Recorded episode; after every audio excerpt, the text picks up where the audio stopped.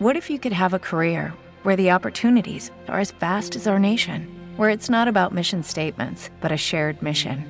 At U.S. Customs and Border Protection, we go beyond to protect more than borders from ship to shore, air to ground, cities to local communities. CBP agents and officers are keeping people safe.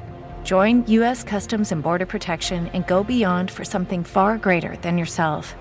Learn more at cbp.gov/careers. Every day, we rise, challenging ourselves to work for what we believe in. At U.S. Border Patrol, protecting our borders is more than a job, it's a calling. Agents answer the call, working together to keep our country and communities safe. If you're ready for a new mission, join U.S. Border Patrol and go beyond. Learn more at cbp.gov/careers. Adiós Adicción, episodio número 19. En el 2002 choqué, perdí un cacho de pierna, perdí 8 centímetros de rodilla y bien quebrado, este, costillas. Por mi culpa murió un joven de 16 años que era que me ayudaba. Otro señor que me ayudaba, las costillas le quebraron. Mi esposa, la que tanto maltraté. En ese choque no me pude mover y dos meses me cambió de pañales, limpiándome las pinches nalgas después de que la maltraté por tantos, tanto tiempo.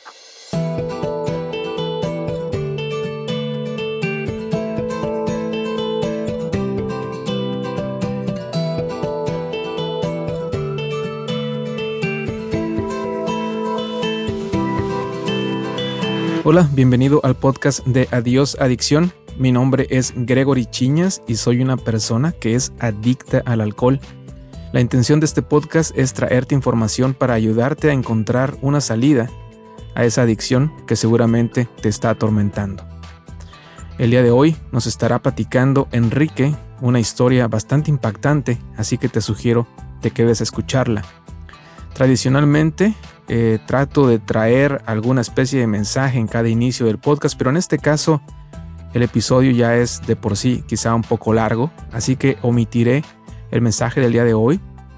Lo estaré guardando para la siguiente ocasión, para el siguiente episodio. Así que, sin más preámbulo, quiero decirte algo antes de que pasemos con la plática que sostuve con Enrique. Te puedes poner en contacto conmigo a través del el correo gregory arroba adiós adicción y también al teléfono más 1 236 995 2566. Me puedes mandar mensajes de WhatsApp, me puedes mandar mensaje de voz o mensaje de texto, lo que tú prefieras. Ahí lo recibiré y me intentaré poner en contacto contigo en cuanto me sea posible. Creemos comunidad. Quiero crear comunidad contigo, así que dame la oportunidad de conocerte no tengas miedo a mandarme ningún mensaje, aunque no soy ningún experto para darte quizá algunos consejos un poco más detallados, sí me gustaría, ¿por qué no saber de ti? Y que tú sepas quizá un poco más de mí también. Así que sin más preámbulo, esta es la plática que sostuve con Enrique. Enrique, te agradezco mucho. Por favor, dinos de qué consta el alcoholismo entonces. Pues bien, miren, yo me llamo Enrique y soy un alcohólico. Bueno, les voy a comentar un poco de qué se trata el alcohol en mi vida. ¿Qué sucedió el alcoholismo en mi vida?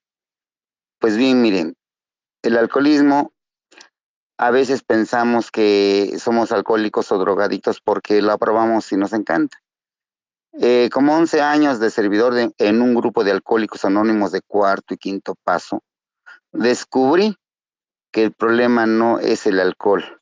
Yo pensaba anteriormente que el enemigo número uno de la humanidad era el alcoholismo.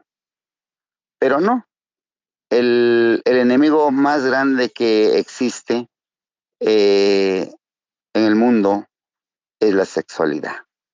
Pero bien, vamos a retroceder un poquito a qué pasó conmigo, por qué empecé a tomar alcohol.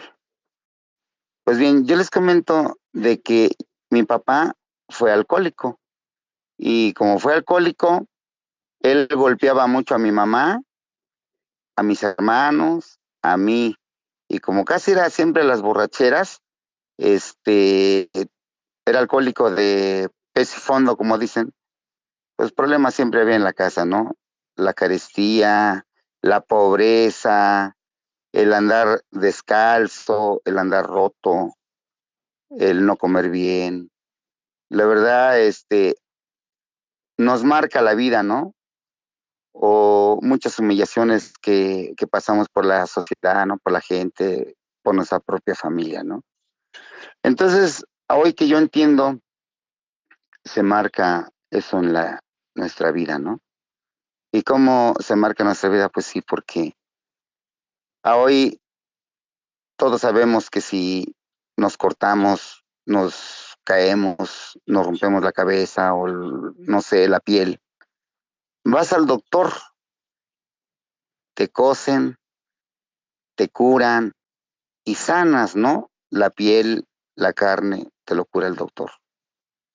Pero aquí lo más grave es que te lastiman el alma. Vienes lastimado desde una infancia en el alma. Y cuando te lastimas el alma, vienes con mucho dolor y resentimiento desde una infancia. Nosotros somos como una computadora, ¿no? Desde que somos niñitos nos programan. ¿Y cómo nos programan? Como si fuéramos una computadora. Una computadora es virgen y mete su programa. Pues nosotros, nosotros somos iguales. Cuando somos bebés, somos, vamos creciendo, vemos todo el maltrato físico, el maltrato emocional, como cuando te dicen no sirves para nada. Pues les voy a hablar con, a lo mejor que saca unas palabras fuertes, ¿no? Eres un tonto. La voy a disfrazar tantito porque la verdad no quiero lastimarle los oídos. No te preocupes, de hecho, aquí lo he hecho ya anteriormente, lo he dicho anteriormente, las personas que escuchan este podcast lo saben perfectamente. Por favor, siéntete en libertad de decir las cosas como las sientas. Si utilizas palabras fuertes o no, está de ti. Aquí nada se censura y todas las ideas son bienvenidas, al igual que las palabras que tengas que utilizar. Gracias. Mucha humillación que pasamos, pasé en mi infancia. Ah, vamos a hablar de mí. Con ese padre alcohólico, golpeador, sin dar gasto y llegar a su casa a pedir de comer y sin dar gasto. Yo no sé por qué peleaba con mi madre, pero fue muchas golpizas. De, desde que yo me acuerdo, a mejor tenía yo unos dos años, tres años, hasta unos diez años, ¿no? Que tuve que salirme de la casa porque la pobreza, el maltrato era mucho.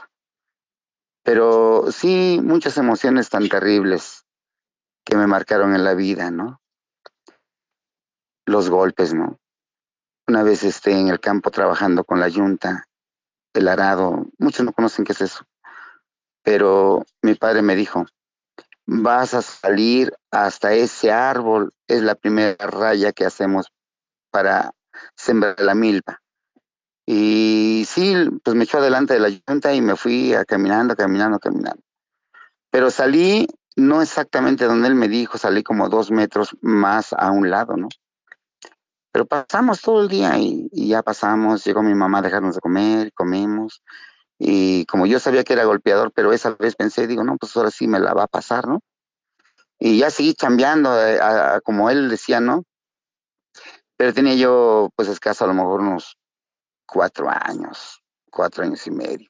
Era yo un chavito. Entonces yo pensé que me la pasó y ya pasó ya en la tarde cuando salimos de la chamba. Estaba desunciendo la yunta que se amarra con unos cueros que le llamamos goyuntas y el este y el yugo que le llamamos nosotros acá, ¿no? Entonces ya pasó y estaba desunciendo el toro cuando en eso me agarró de la mano y me dijo, hijo de tu puta madre, vas a hacer las cosas bien, cabrón, ah, como yo te lo digo, no seas pendejo, y que me agarra de la mano y con la goyunta, que eso parece el látigo, me acomodó a lo mejor como unos cinco, seis, siete este, golpes, pero a lo que da, porque era un joven como de unos 30 años, yo era un chavito como de cuatro años y medio. ¿Cómo me acuerdo cómo me dejó marcada la espalda, no? Este, sangró. O a lo mejor, no sé, un mes sin poderme dormir de ese lado porque estaba yo lastimado. Entonces las heridas sanaron. Lo que me rasgó sané, pero hoy tengo 55 años. Me acuerdo, ¿no? Me acuerdo cómo fue esa golpiza tan brutal, ¿no? Pero dicen que detrás de una de un padre alcohólico existe una madre neurótica. Y sí es cierto, porque hace un tiempecito, no mucho, unos dos, tres años por ahí, este, me resolví así bien corto mi pelo, así lo que llama casi, casi del uno, ¿no? O del cero, casi vamos a decirlo así. Y me vi mi mamá y me dice, ay, hijo, dice, cuánto te golpeé, cómo está tu cabeza. Y pues a hoy le da tristeza y, luego ves quiere como, pues llorar, ¿no? Y le digo, no te preocupes, mamá, pues ya son cosas del pasado, ¿no? No te preocupes. Pero después de todas esas golpizas, de esos maltratos, el ver que otras gentes sí tenían zapatos y yo no, el ver que otras personas tenían eh, a lo mejor un juguete y yo nunca lo tuve. Se va uno llenando de emociones, ¿no? Y llega el tiempo de que, llegó el tiempo que vi tanto maltrato a mi madre, a mis hermanos y a mí. En lo cual cuando yo vi a mi madre que, que, era muy golpeada, a veces quedaba dos meses en cama, eh, los ojos cerrados, las costillas, bien golpeada, ¿no? Y yo ahí me decía yo, no, pues si algún día me caso, jamás voy a golpear a una mujer. Pero llegó el tiempo, ¿no? De que la tristeza, el dolor, las heridas de mi alma, ¿no? Pues llegan a caer en una depresión, ¿no? Uno a veces, yo no entendía eso que era la depresión, ¿no? Y muchos no lo entendemos. ¿Qué cosa es una depresión? Pues una depresión es cuando nos ponemos tristes, retroceder a esos tiempos y lloramos, nos ponemos tristes, tanto maltrato, ¿no? Entonces, llegó el momento que el alcohol lo probé y pues acá hay mezcal, ¿no? En Oaxaca hay mezcal y, y nos robamos una botella de mis abuelos y entre un tío y yo tomamos, ¿no? Como eso de los 11 años. Nos tomamos ese alcohol y pues la verdad sí nos emborrachamos hasta donde dice, hasta el full, hasta donde no me acordé de nada y quedé tirado, ¿no? Y el otro también eh, no se acordó de nada porque también nos perdimos. Pero ahí fue lo más emocionante, lo más como si fuera algo muy bonito, el tomar alcohol a un grado hasta donde dice quizá no sea el 100%, ¿no? Porque ahí se desprende mi alma o mi ser y como que yo siento que en ese mundo era yo feliz, como que siento que, que nada había pasado, como que todo lo malo se me había olvidado. Y de esa primera borrachera, pues la verdad me sentí muy bien, muy bien me sentí. ¿Te vieron tus papás tomado en ese entonces? ¿Se, enteraron de que habías tomado a esa edad? Pues no, porque me robé la botella de mi abuelo. Y al otro día, este, como si nada, porque son momentos que, como, como hoy pienso, como juventud no hay cruda. Se levanta uno y a trabajar como si nada, que sí, tengo, no sé, pero no, yo por años no sentí qué cosa era eso de la cruda, ¿no? De que a los días andas temblando, ¿no? No, no, no, no, en esos tiempos nada de esas cosas, simplemente me emborraché, me gustó, me encantó, me fascinó, porque se me olvidó todas mis tristezas y todos mis problemas que ya había tenido. Pero pasó el tiempo y este, eh, ya no tomé, me volví deportista, ¿no? Y, este, a los 13 años por ahí empecé a, andar en el ciclismo y me metí a fondo a eso, como cinco años a fondo, ¿no? Entonces ahí, te, ahí es muy estricto, nada de alcohol, nada de bailes, nada de mujeres, nada, porque ya era yo como de paga. Más bien era yo de paga. Entonces me exigía mucho y ya no tomé alcohol. Pero ah, como a los 19 años conocí a mi esposa, ¿no? Y después de que conozco a mi esposa, como al año más o menos nos juntamos, me casé, me casé por lo civil. Pero, pues ahí, ¿no? empieza mi, mi desgracia, ¿no? Porque, porque a veces uno pues se casa no con una mujer que dice, no, pues uno quisiera una mujer virgen, ¿no? Pero cuando encuentro a mi esposa, y no era virgen, pero pues también digo, mi historia es de contar más muy lejos, pero les voy a contar lo más, lo más terrible, ¿no? Entonces, me casé con ella, así como usted me, aventé y me, casé con ella y todo eso, ¿no? Y de esa borrachera que yo me puse con el alcohol, eh, vamos, que era la primera y como me dediqué al deporte ya no tomé. Pero yo cuando me casé, me, eh, a lo mejor dos años, ¿no? Me la pasé bien bonito con mi esposa, bien mucho amor, muy, todo bonito, ¿no? Eh, me lo pasé súper. Pero mi esposa eh, pues es muy, guapa, muy guapa porque mi esposa es de Guanajuato. Es una güera con ojos muy bonitos. Toda su familia, todos de Guanajuato tienen un color muy, muy bonito y, y pues la verdad era algo, pues, no sé, no, la mejor con un cuerpo muy hermoso. Entonces todo, era, todo iba bien, pero yo nunca había entrado a un cabaret. Y el día que, que alguien pasó por mí y dice, vamos a dar una vuelta. Y le dije, no, no, no, otro día, hoy no. Pero me convencieron un día y me fui. Yo nunca había entrado a un cabaret. Y cuando entré en ese cabaret, por primera vez que entré ahí como a mis 21 años, veo, ¿no? Este, tantas mujeres hermosas, guapas, mucho alcohol. Y la verdad me quedé deslumbrado, ¿no? Pero, pero pensé, como mi esposa no era virgen, dije, no, pues este, lo único que me llegó la idea así de madrazo, creo que se me hace que mi esposa fue puta. Y a partir de ese, de ese momento,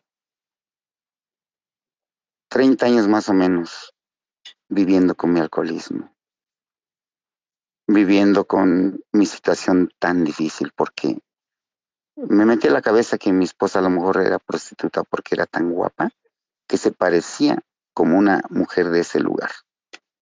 Y ya después de ahí, este, ese día, pues no sé, se me vino muchas cosas a mi cabeza.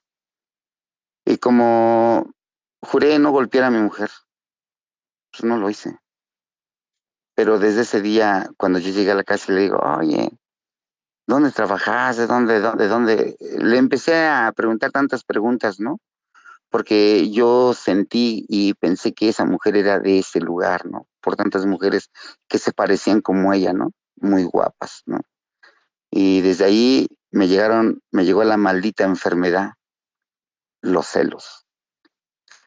Esa es la maldita enfermedad que conozco que me duró 30 años. Una terrible enfermedad, los celos. La quería matar, pero a la vez no. La quería, quería que correrla, pero no quería. Y tantas cosas que me llegó terribles. Entonces, yo nunca la golpeé a mi esposa pero la maltraté psicológicamente 30 años, ¿no? Y cómo la, cómo la veía yo, cómo lloraba, ¿no?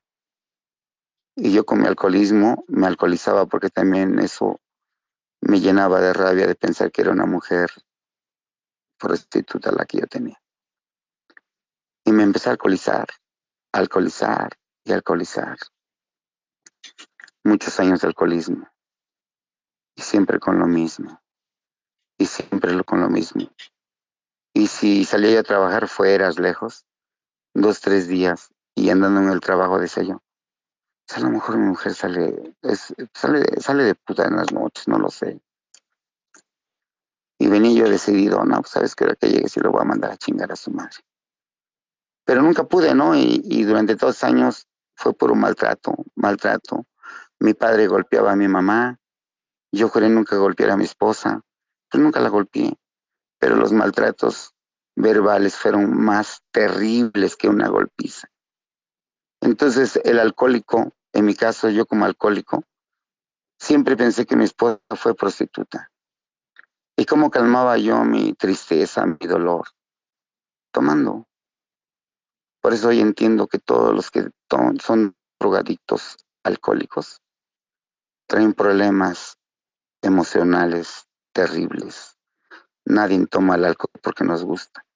Todos los alcohólicos como yo tomamos por los problemas que traemos y pensamos que con el alcohol la vamos a hacer, nos vamos a liberar. Pero no es así. Una pregunta, Enrique. Este, uno, como niño creciste viendo a, tu papá maltratando a tu mamá. Yo te comentaba que mi papá también lo fue y este también, de hecho, él no recuerdo haber visto que le haya pegado mi mamá. De hecho, él nunca nos tocó a nosotros como hijos. Yo tengo dos hermanas. Eh, sí, también verbalmente era hasta cierto punto, pero era más la tensión de vivir de esperar a que él llegara borracho y que llegara a poner música a todo volumen y que empezara, no sé, a hacer ciertos desmanes, ¿no? A votar ciertas cosas, etcétera, pero sin tocar a nadie. Y eso nos afectó mucho como hijos y obviamente también yo dije en su momento, nunca voy a ser como él. Dijiste, nunca le voy a pegar a mi mamá, ah, perdón, a tu, a tu esposa, porque él este, maltrataba mucho a tu mamá.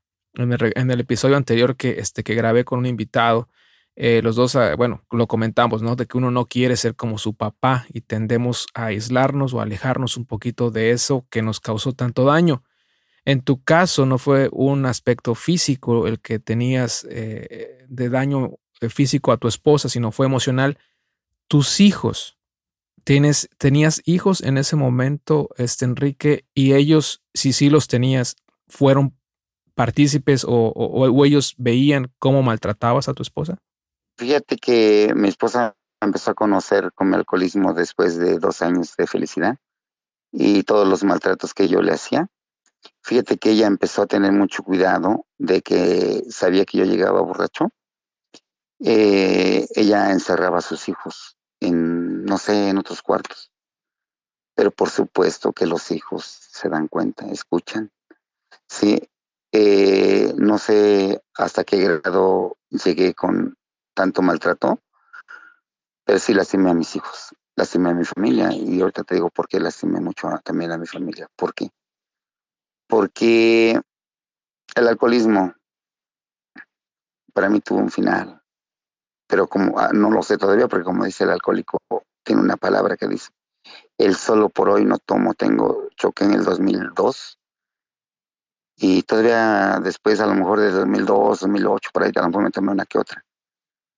Pero el alcohol, el alcohol pues me cobró. Pero sí casi pierdo a mi familia. Porque ves a tomar mucho. Pero lo tomaba yo por desesperación, por, por los celos. Entonces hay mucha gente que pues no se queda callado. Mejor toma, mejor se droga. Y una vez dice, no, pues yo decía yo, Ojalá que de esa borrachera ya no despierte. Yo no quiero pensar que mi esposa estuvo con muchos hombres. No quiero pensar eso.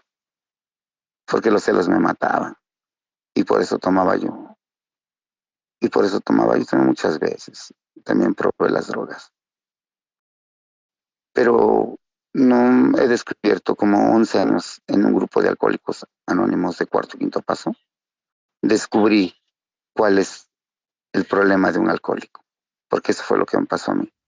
¿Cómo llegaste a ese grupo, Enrique? Pues una invitación. Mira, llegué, llegué a ese grupo porque, porque la verdad, este, en un grupo de cuarto y quinto paso, si no lo has vivido, no me vas a entender, pero te voy a explicar tantito cómo llegué. Eh, en el 2002 choqué, eh, perdí un cacho de pierna, pedí 8 centímetros incluyendo la rodilla y una parte de femo, 8, centímetros de rodilla, de, de, femo, y bien quebrado, este, costillas, este, por mi culpa murió un joven de 16 años que era, que me ayudaba, otro señor que me ayudaba. Sus huesos quedaron también, este, las costillas le quebraron, rompieron el pulmón, entonces, llegó la situación muy difícil en mi vida, ¿no? yo siempre me sentí el chingón, ¿no? Porque por esta de mi madre, pues también la tuve que preocupar, espantar, después de que tiene un marido alcohólico. Ella me decía, en México, en el Estado de México, ya vivía yo ahí con, con ellos. Cada quien en su casa, pero éramos vecinos todos. Y me decía, hijo, ya no tomes, hijo. Tú vayas a lastimar, hijo. ¿Cuántos van y, y chocan y ya no regresan? Y yo, por mis malditos celos, o no lo sé, mandaba yo ya bien loco. Y yo le contestaba a mi madre, le digo, no te preocupes por mi madre. Solamente los pendejos chocan, ma. Y llegó el día que sí, de tantas borracheras que me puse, una ya no regresé a mi casa. Llegué a un hospital todo quebrado, con tantos problemas, con tantas cosas, ¿no? Porque también algo que, que sufrí tanto, que sufrí de niñez. Mi vida es larga, mis problemas son muy, muy, muy fuertes, ¿no? De niñez, ¿no? Entonces, también me eché en la mente que el día que yo tuviera hijos, que mis hijos no iban a trabajar como yo. Y de Dios lo logré porque pues soy comerciante. Y me fue muy bien. Dinero nunca, nunca faltó. Dinero nunca faltó. Porque amor no les di. Entonces mis hijos nunca los dejé que trabajaran en su infancia. Tengo un hijo varón y, y a los 10 años, cuando yo choqué, él tenía 10 años. Pero yo nunca quise que él trabajara. Él siempre quiso ayudarme y no. Yo le decía a mi esposa, vete cuando vayas al mercado, eh, van a ahorrar o lo que sea, compra el juguete a mi hijo, pero mi hijo no tiene que trabajar.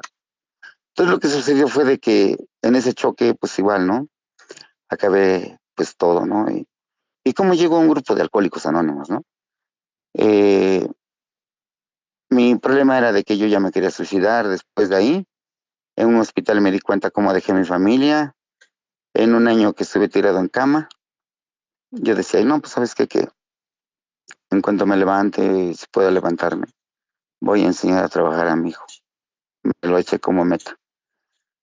En cuanto él empieza a trabajar en el negocio, y en cuanto yo veo que él ya puede, me voy a matar porque eh, no tiene caso vivir así, cargando ese difunto que tanto me quería como un hijo. Él me trataba como un padre. Me llené de sentimiento, me llené de, de dolor. Entonces dije, no, pues yo creo que en cuanto mi hijo aprenda a trabajar, me voy a tener que suicidar porque esta vida no es para mí. Y así lo hice, ¿no? En cuanto a él le dije, ¿sabes qué, hijo? Vas a trabajar. no, es que ya casi no puedo. Y vas a trabajar y él, él me miró y dice, sí, papá, no te preocupes, yo trabajo. Mis hijas también igual. Mi esposa, la que tanto maltraté. En ese choque no me pude mover y dos meses me cambió de pañales. Limpiándome las pinches nalgas después de que la maltraté por tantos, tanto tiempo. Pero sí me aguantó, gracias a Dios, me sacó adelante. ¿Y cómo llegó a ese grupo de alcohólicos? Porque eh, yo tenía unos locales y, y una persona que, que nos hicimos amigos, ¿no? Y me platicaba de que era un cuarto y quinto paso y que ve te van a ayudar y tu depresión, lo que tú estás pensando y todo eso. Pero cuando me dijo que era un grupo de alcohólicos anónimos, le dije que no, le que me pueden enseñar esos pendejos, pinches borrachos igual que yo. Y les dije que no. Pero él nunca tardó, nunca dejó de insistir, como a los cinco años. Tardó cinco años en estarme invitando, ¿no? Él llevaba cuentas, dice, a los cinco años te pude llevar a ese grupo. Pero ya la última vez fui ya nada más como porque ya me traía hasta la madre y estoy harto de este cabrón. Voy a ir para que no. Pero justo en esos días también yo ya estaba pensando en darme unos tiros, ¿no? En la cabeza, ¿no? La verdad es que quería matarme. Cuando yo vi que mi hijo ya trabajaba, ya hacía el trabajo, ya hacía todo lo que, lo que yo sé hacer, ya lo hacía. Y le dije, ¿sabes qué, Dios? Ahora sí, Señor, no quiero vivir. Y pensé en darme unos balazos.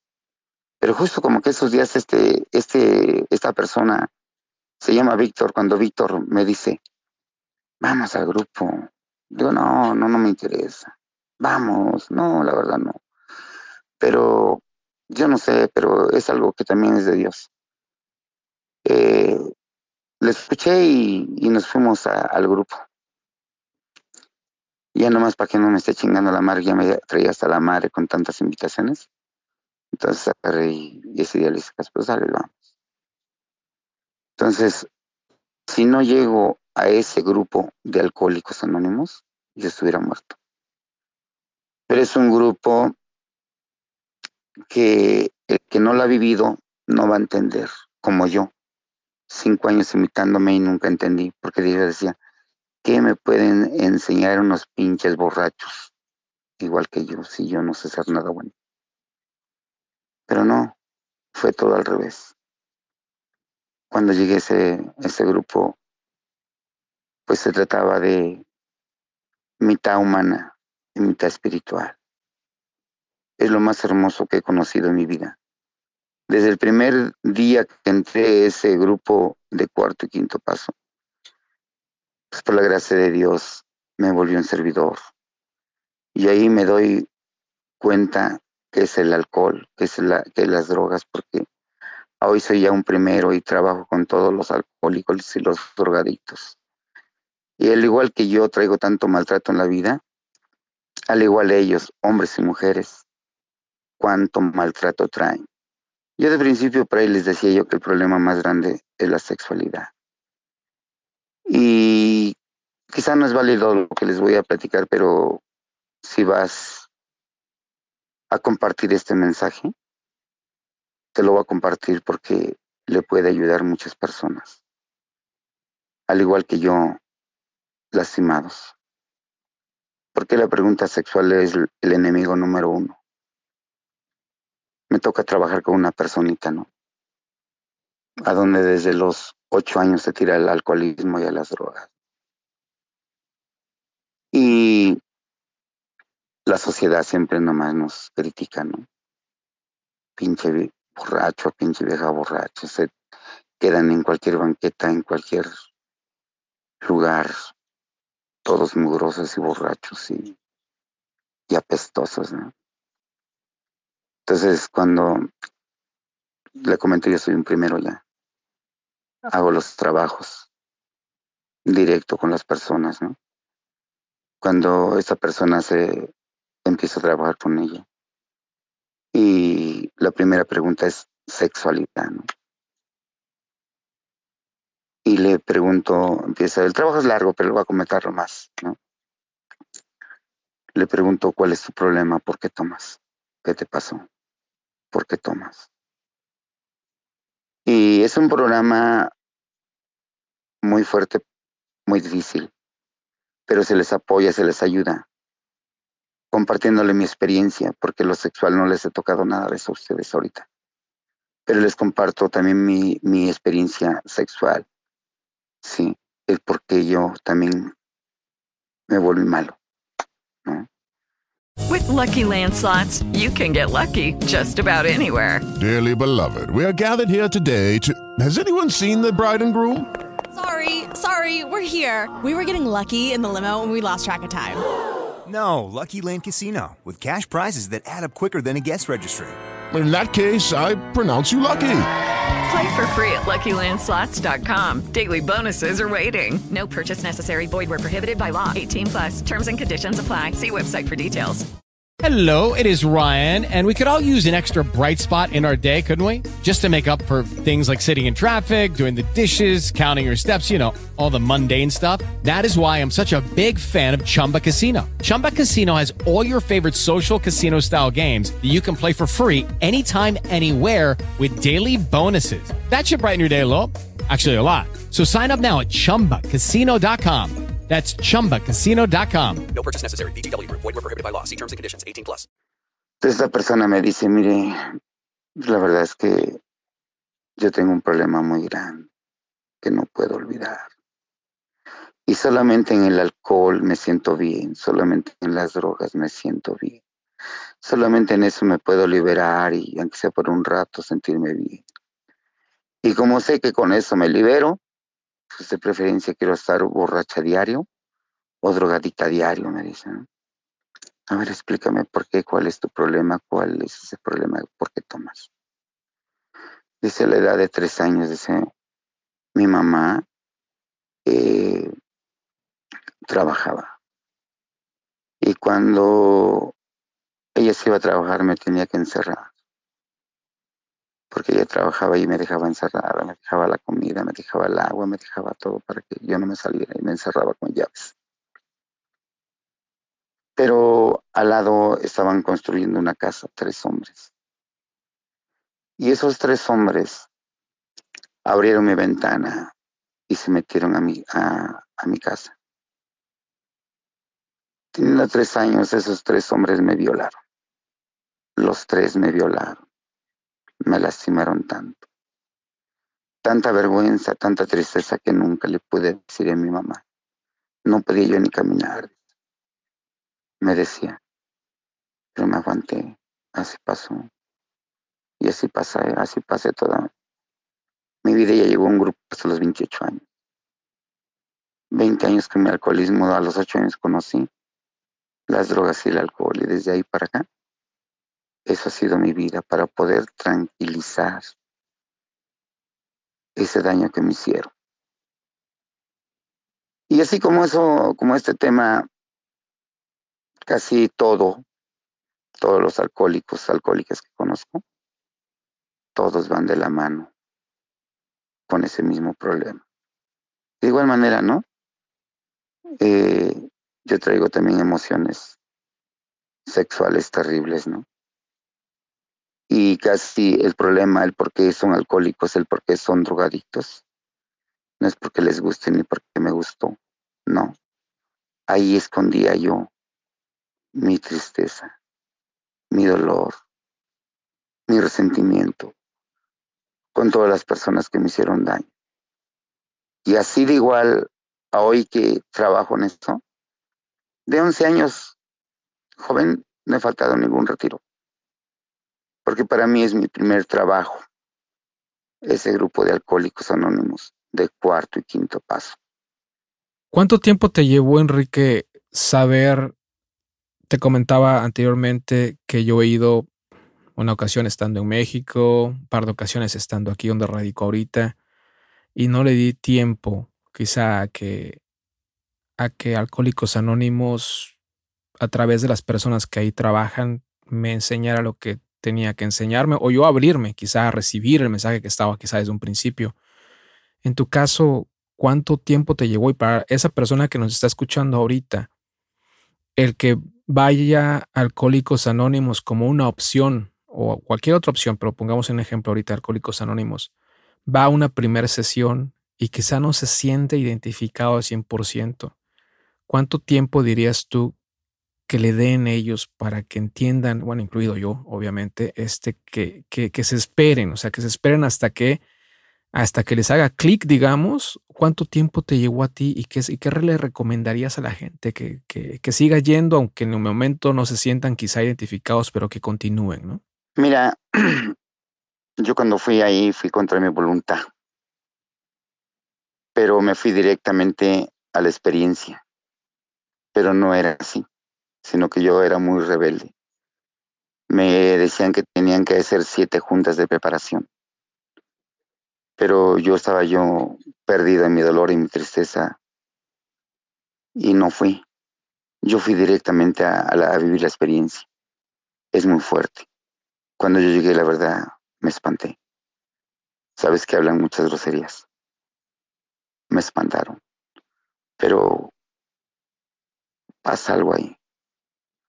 Pasa algo que, que no lo hace el ser humano. Por eso se llama cuarto y quinto paso espiritual. Allá tienes que hacer un trabajo al 100%. Son cinco preguntas.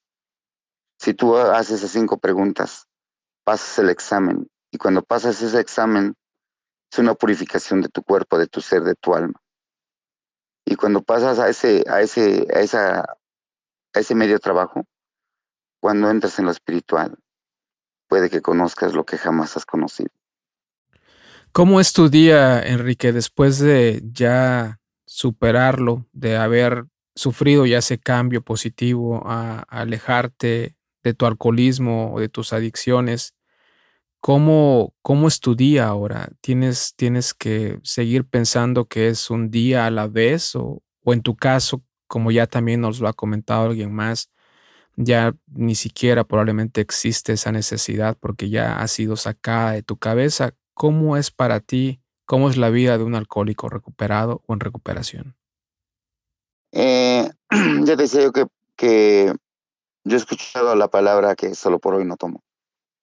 Y así me lo tengo que llevar día a día. Llevo 11 años, día a día sin probar alcohol. Eh, porque también es fácil, ¿no? Porque hay muchos compañeros que recaen, ¿no? Eh, por ahí he escuchado, dice que aquí es la casa del jabonero, el que no cae y resbala. Pero también porque no quieren, sí. Porque la verdad mi necesidad fue muy fuerte, ¿no? Muy fuerte fue mi necesidad porque el alcoholismo, por ese alcoholismo destruí casi a mi familia, a mis hijos, a mi esposa, a mi mamá, a mis hermanos. Moví a toda mi familia.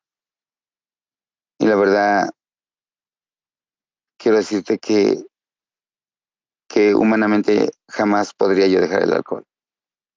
Pero en ese, en ese retiro que fui por primera vez, algo pasó alguien se llevó esa ansiedad, alguien se llevó ese dolor, alguien se llevó todo ese costal de problemas que yo traía cargando. Hoy me siento bien, trabajo. Cada mes asisto a ese retiro y cada vez me toca trabajar. Ya como un primero y cada mes llegan diferentes personas con diferentes problemas. ¿Qué consejo le darías, Enrique, a, esta persona que nos escucha en este momento, que quizá, no sé si el Alcohólicos Anónimos cuarto y quinto paso haya, esté en todos los países de habla hispana o no? ¿Qué consejo le darías a, esta persona que nos escucha en este momento para que dé ese primer paso? Bueno, mira, para empezar, que un grupo de Alcohólicos Anónimos eh, nace en 1935, si no me equivoco, 33, 35, 1935, tales nace en Estados Unidos. Entonces de, de ahí este, nace ese programa también por un mensaje de Dios. Entonces nace ese programa y ese programa de Alcohólicos Anónimos ya está regado por, por partes del mundo. Me refería más al del cuarto y quinto paso, Enrique, porque de hecho le preguntaba a alguien en su momento y no me supieron, quizá, a lo mejor quizá no fui muy específico, pero entonces Alcohólicos Anónimos, cuarto y quinto paso, solo, solo eso es, es, exactamente lo mismo, sería lo mismo que decir Alcohólicos Anónimos en general. Pero creo que hay Alcohólicos Anónimos 24 horas, Alcohólicos Anónimos cuarto y quinto paso, y no sé si haya también alguna otra denominación, pero en dado caso sería lo mismo. Voy para allá, mira. Eh, es que todo tiene un comienzo de, que, de un grupo de Alcohólicos Anónimos. El grupo de alcohólicos anónimos de que le llaman hora y media y eso nace ahí. Pero es el papá del grupo de cuarto y quinto paso. Porque de ahí eh, se discierne el cuarto y quinto paso. Pero el papá es el que nació, le digo yo papá de eh, Alcohólicos Anónimos, del que nació en 1935.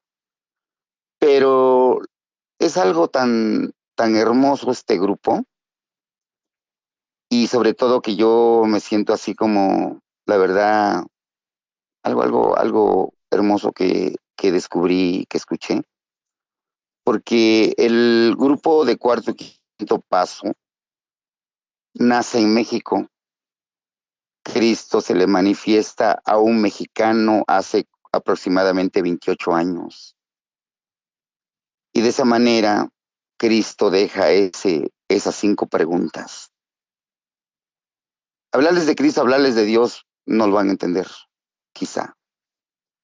Pero yo se las digo. Es un grupo de Dios. Es un grupo que pasa muchas cosas hermosas que nadie, nadie, el que no ha vivido eso, nadie sabe eso.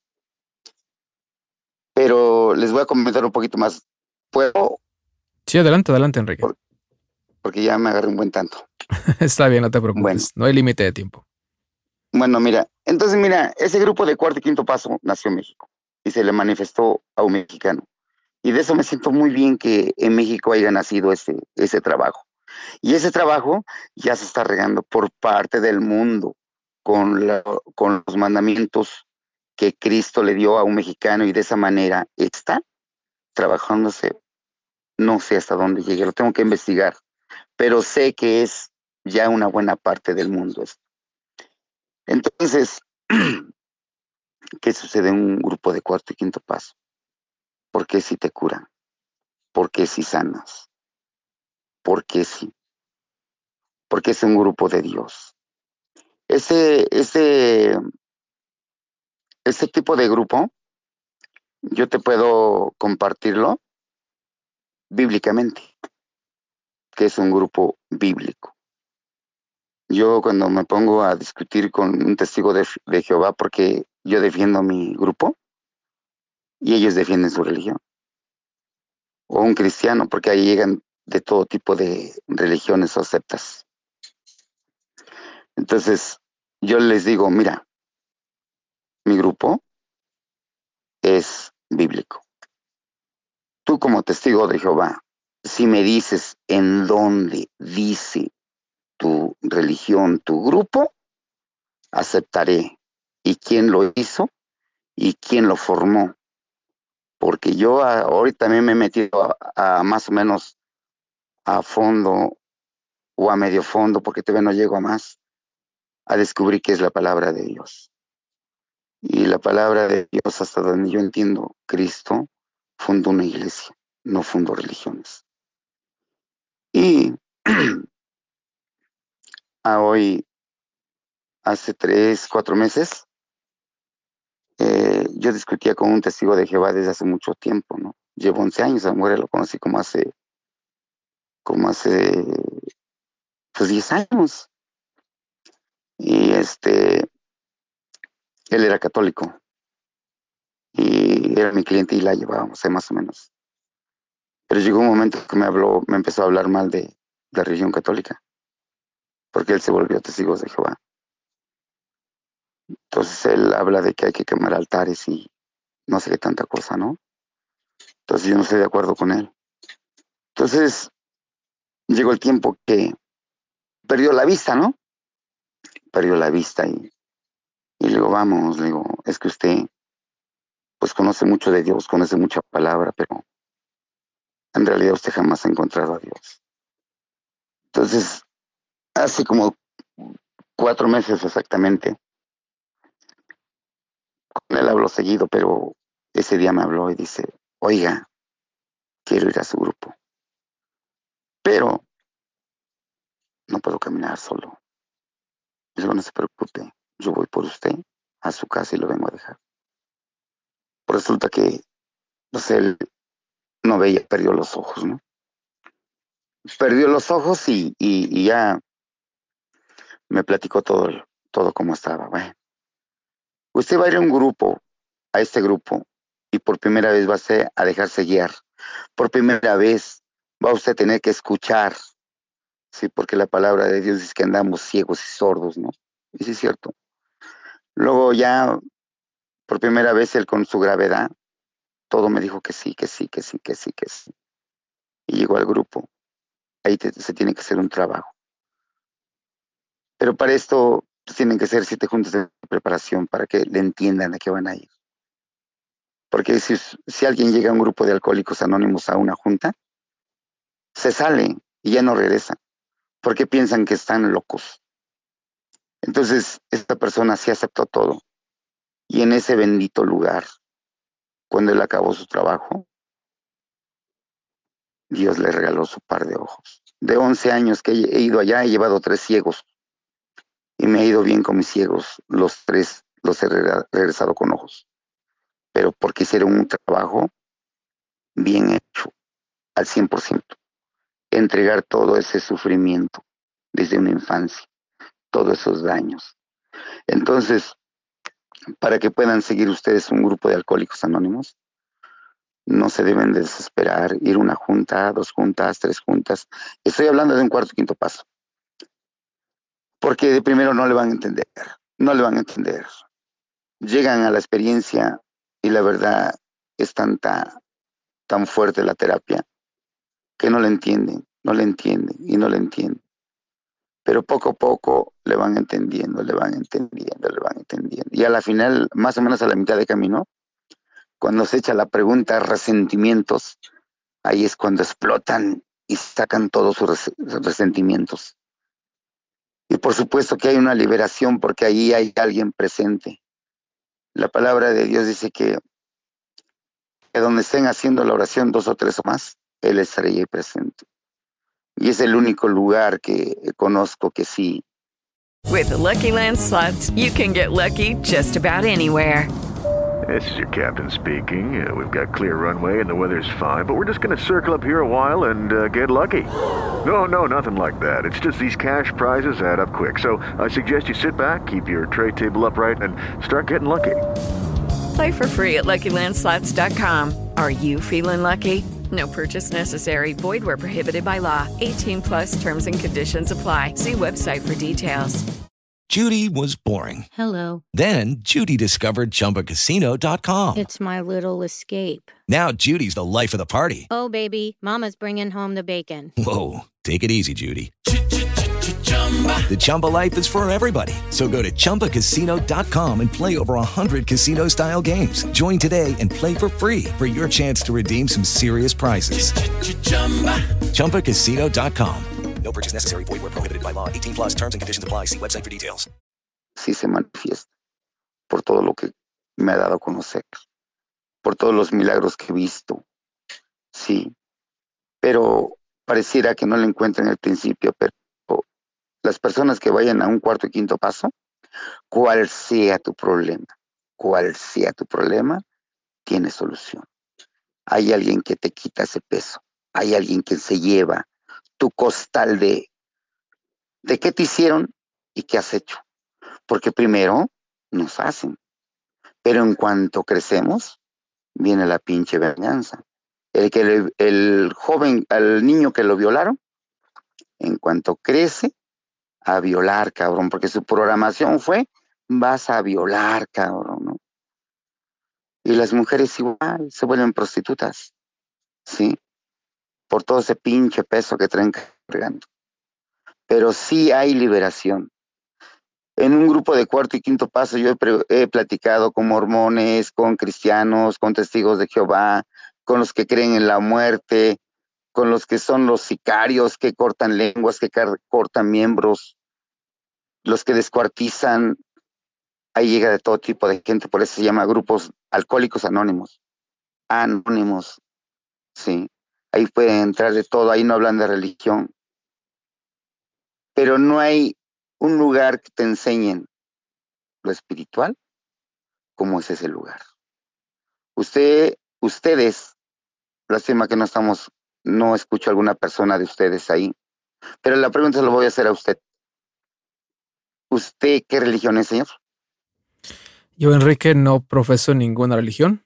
He estado en su momento, para ser un poco más específico, de nacimiento como muchos mexicanos, católico. Posteriormente, a los 13 años, me convertí en mormón. Y a los 17 años decidí eh, abandonar cualquier tipo de, de- de iglesia. ¿Sabes por qué? Porque nunca encontraste nada. Tú pudiste entrar a una misa y así como sales entraste. Pudiste decir, yo no conozco que sea de mormones, pero tengo la idea de qué se trata. Tienen un lugar donde hacen oración. Tienen, quizá tengan un lugar, porque por lo que yo veo, cristianos, testigos, comparten mucha la palabra, mucha lectura y todo eso. Pero así como entras, sales. ¿Por qué? Porque todos, Dios nos conoce que no tenemos fe. Y no pasa nada porque no tenemos fe. Por eso Él dice por ahí, si tuvieras fe como un granito de mostaza, vamos, tú sabes que el granito de mostaza es la semilla más pequeña de todas las semillas. Y tan miserables somos que no tenemos ni siquiera de ese tamañito fe. Por eso no pasa, no pasa nada.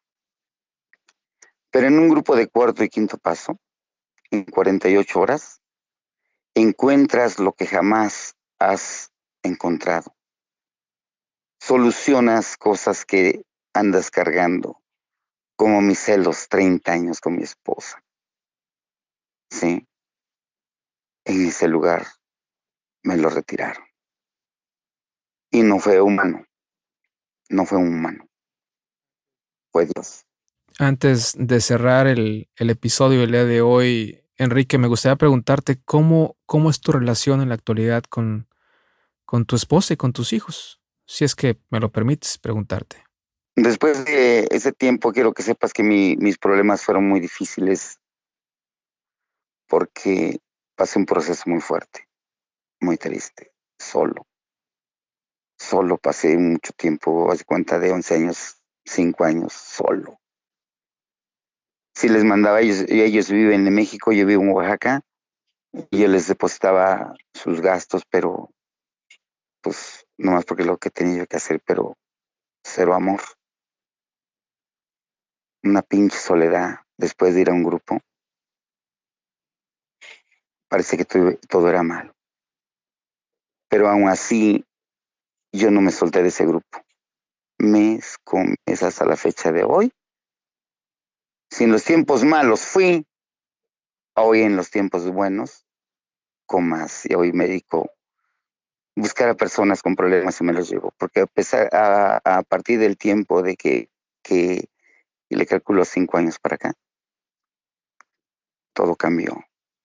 Porque dice, dicen dicho por ahí, ¿no? Que lo que siembras cosechas y, y hay que pagar todo. Y mi proceso, yo pienso que pasó porque hoy vivo con una esposa, tengo mis nietos, tenemos una, una casa a donde cada quien tiene sus habitaciones, mis hijas, mi hijo, mis nietos. Trabajamos en negocio familiar. Yo pensé que, que Dios jamás me iba a volver a dar. No, gracias a, a Dios. Pues hoy te puedo decir que sí estoy en la abundancia de Dios porque hoy sé que todo viene de Dios. Pero si vivimos lejos de Dios, no, no sé cómo, cómo pueden hacerlo, pero aunque tengan dinero, cargando ese costal que andan cargando, está cabrón. En un grupo de alcohólicos anónimos en la escritura de Dios dice que andamos cargando una cadena desde una primera hasta una cuarta generación y de maldición. Yo no entiendo y, no conozco un lugar donde hagan ese corte de cadena o donde hayan ese vacío de tantos pecados que hice y que me hicieron. En ese lugar de, de que les comento, un grupo de cuarto y quinto paso, van a encontrar lo que jamás en su vida han encontrado. Hoy soy feliz, vivo feliz, eh, mi Dios y mi Dios, mi grupo, Él me ha convertido en su servidor, ahí ando, tengo un grupo a mi cargo, cada vez mi cada mes a ir al retiro en el grupo grande, tengo un grupo a donde, a donde acerco a las personas que quieran ir al grupo y comparto lo que les estoy compartiendo. Y solamente es el, el único lugar porque precisamente platiqué con un mormón y él fue que me dijo, lo que hay en ese lugar no lo existe ahí afuera.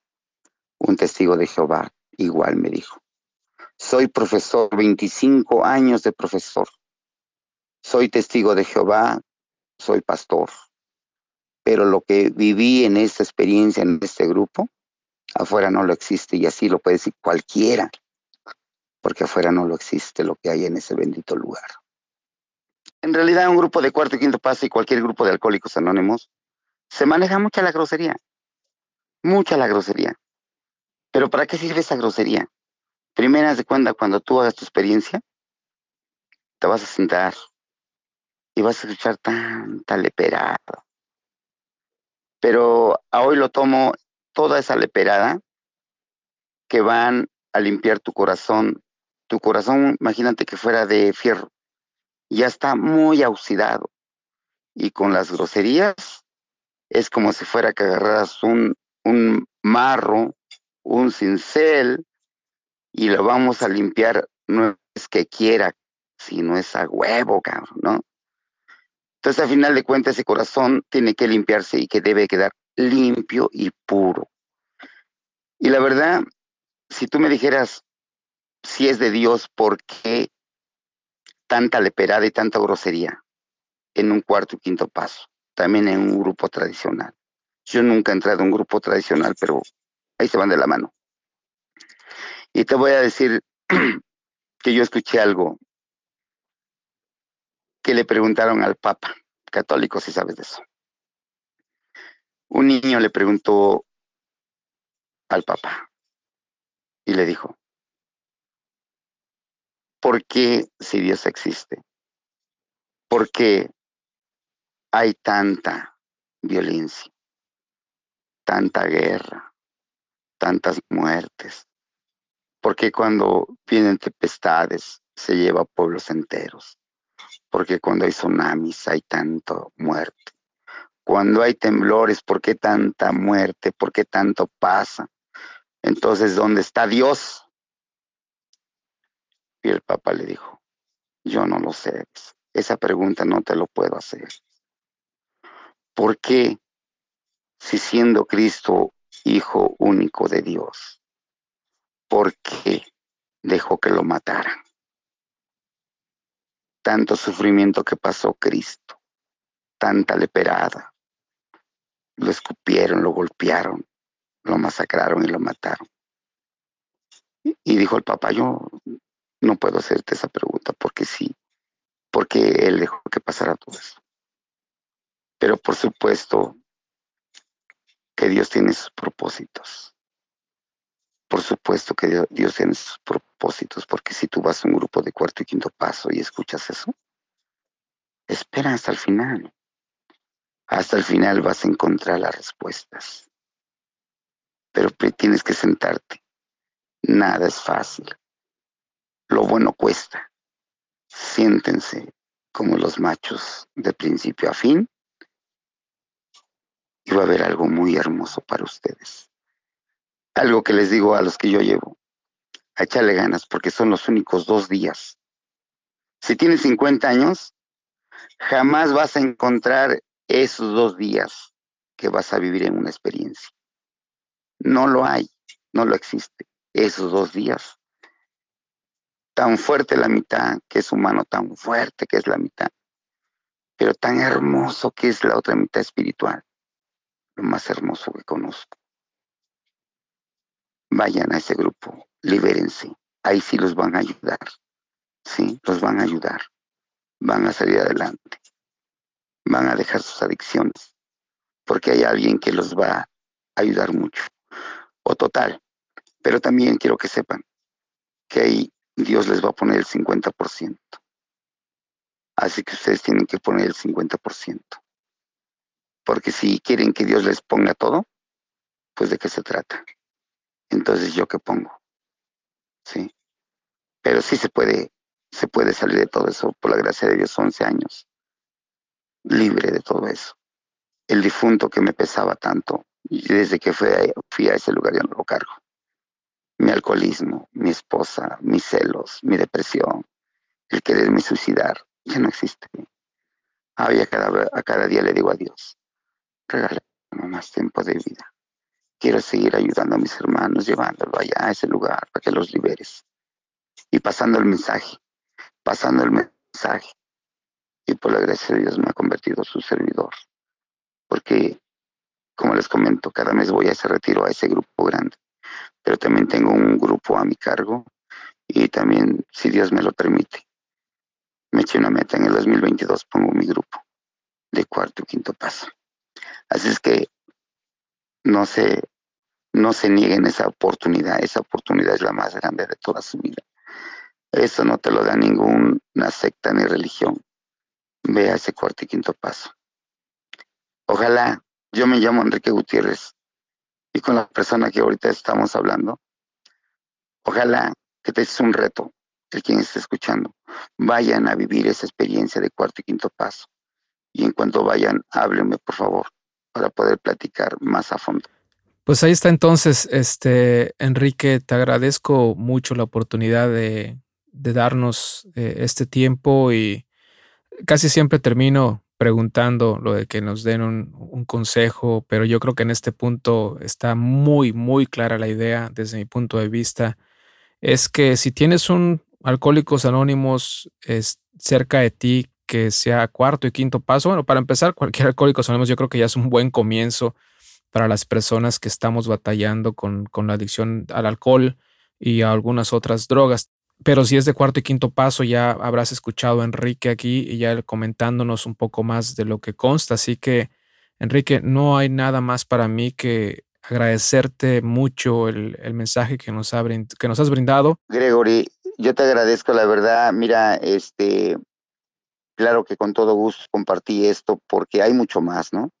Pero comparto con mucho gusto con usted eh, estos momentos porque yo sé que, pues no sé si eso lo transmita, pero todos tenemos problemas. Usted, por supuesto que trae problemas. Vaya a un grupo de cuarto y quinto paso y le van a ayudar. Y algún día que usted haga ese cuarto y quinto paso, hábleme, por favor. Me gustaría escuchar su testimonio. Busque y debe ver. Tengo esa tarea anotada y seguramente me tengo que dar tiempo pronto, Enrique. Muchísimas gracias por haber estado con nosotros. Gracias a ustedes por escucharme. Gracias. Que Dios los bendiga. Gracias, Enrique. Hasta luego. Espero que lo que hayas escuchado el día de hoy te ayude a entender un poco más a lo que quizá te estés enfrentando y, por qué no, quizá también aprender alguna lección que quizá Enrique nos haya traído el día de hoy. Yo sé que es bastante difícil experimentar en cabeza ajena pero el saber las cosas por las que Él ha atravesado es quizá algo que nosotros tengamos que reflexionar también. Así que te repito nuevamente cómo te puedes poner en contacto conmigo. Me puedes mandar un mensaje de texto o mensaje de voz al siguiente número, más 1 236 995 2566 o también me puedes mandar un correo electrónico a gregory.adiosadicción.com. No se te olvide que también me puedes por ahí visitar en las páginas que tengo en Facebook y también en Instagram, las dos bajo el mismo nombre. El nombre es Adiós Adicción. Así que, pues bueno, muchas gracias por haber escuchado el episodio del día de hoy. Espero que te haya servido de algo. Y aquí, entonces, nos veremos en la siguiente ocasión, en el siguiente episodio de Adiós Adicción.